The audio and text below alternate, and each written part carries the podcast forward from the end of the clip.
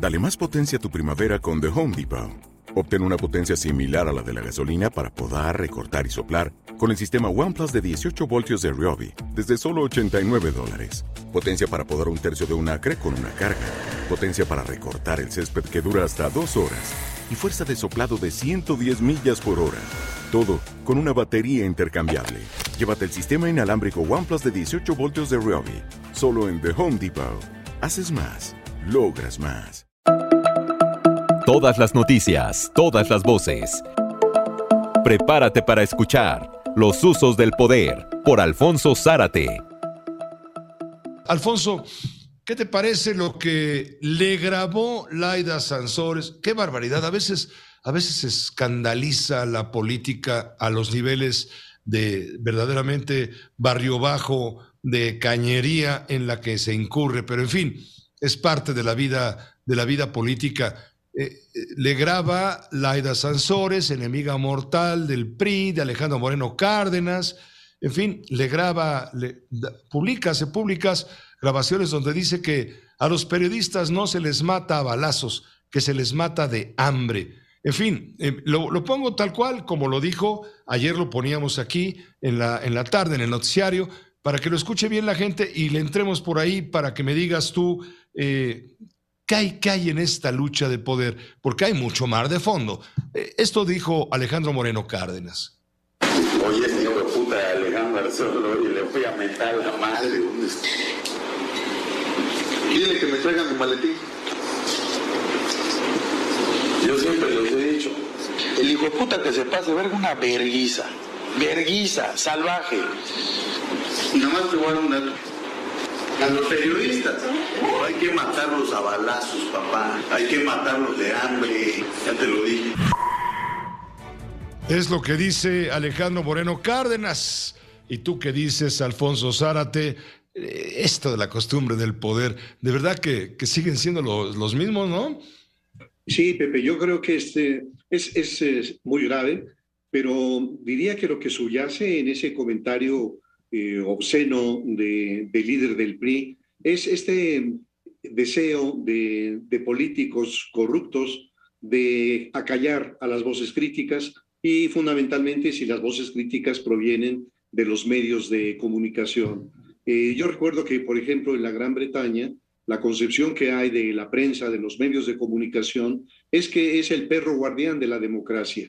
Y en realidad lo es en la medida en que ejerce un periodismo crítico, profesional, responsable, aunque sabemos que también existen en México y en todas partes del mundo los uh, simuladores, los que se disfrazan de, de, periodistas y se convierten en un apoyo acrítico al, al poder, esos que, que finalmente permiten que les dicten qué es lo que van a decir o qué es lo que no van a decir. Así que siendo tan, tan uh, graves estos comentarios, creo que lo que nos dicen es el, el, el bajo nivel de cultura política que, que prevalece en, en, nuestro país, algo eh, verdaderamente lamentable. Eh, yo quisiera, Pepe, eh, aprovechar este espacio de cualquier manera para, para comentar lo siguiente. Hay un tema que a mí me ha apasionado desde hace muchísimos años y que tiene que ver con el proceso de de sucesión presidencial. Eh, yo creo que cuando nosotros estudiamos la historia de nuestro país, nos encontramos cómo en nuestro país el presidente de la República concentra y ejerce eh, un poder tan absoluto, tan total, que en ocasiones los lleva a, hacer todo lo que esté en sus manos para preservarlo. Eh, don Daniel Cosio Villegas decía que nuestro sistema político era una monarquía sexenal, hereditaria, en línea transversal.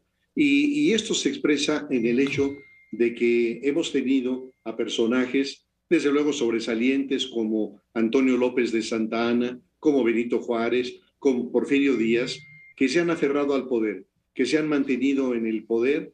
En el caso de, de Benito Juárez, pues solo la muerte lo separó de la presidencia, en el caso de Porfirio Díaz fue expulsado por una revolución, pero más allá de los que sí consiguieron permanecer en el poder, hubo quienes lo intentaron. Por ejemplo, pienso en el general Álvaro Obregón, a quien las balas de José de León Toral le impidieron volver a regresar a la presidencia de la República. Pero a la muerte de, del caudillo, el general Plutarco Elías Calles optó por otra fórmula de permanencia en el poder, que es lo que conocemos como el maximato.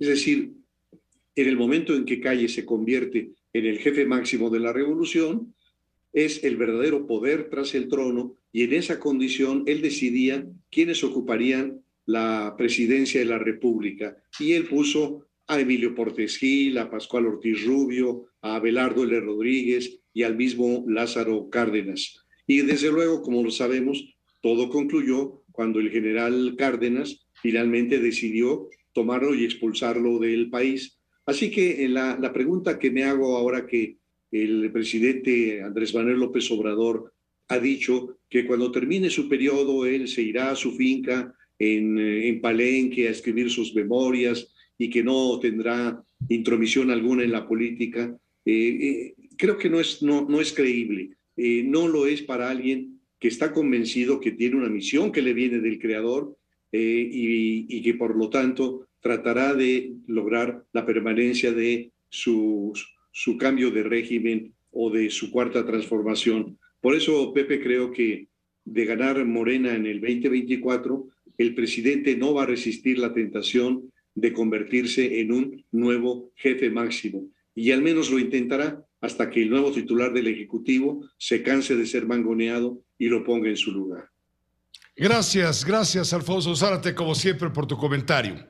Es un gusto, Pepe. Un abrazo. Todas las noticias, todas las voces. Los usos del poder, por Alfonso Zárate.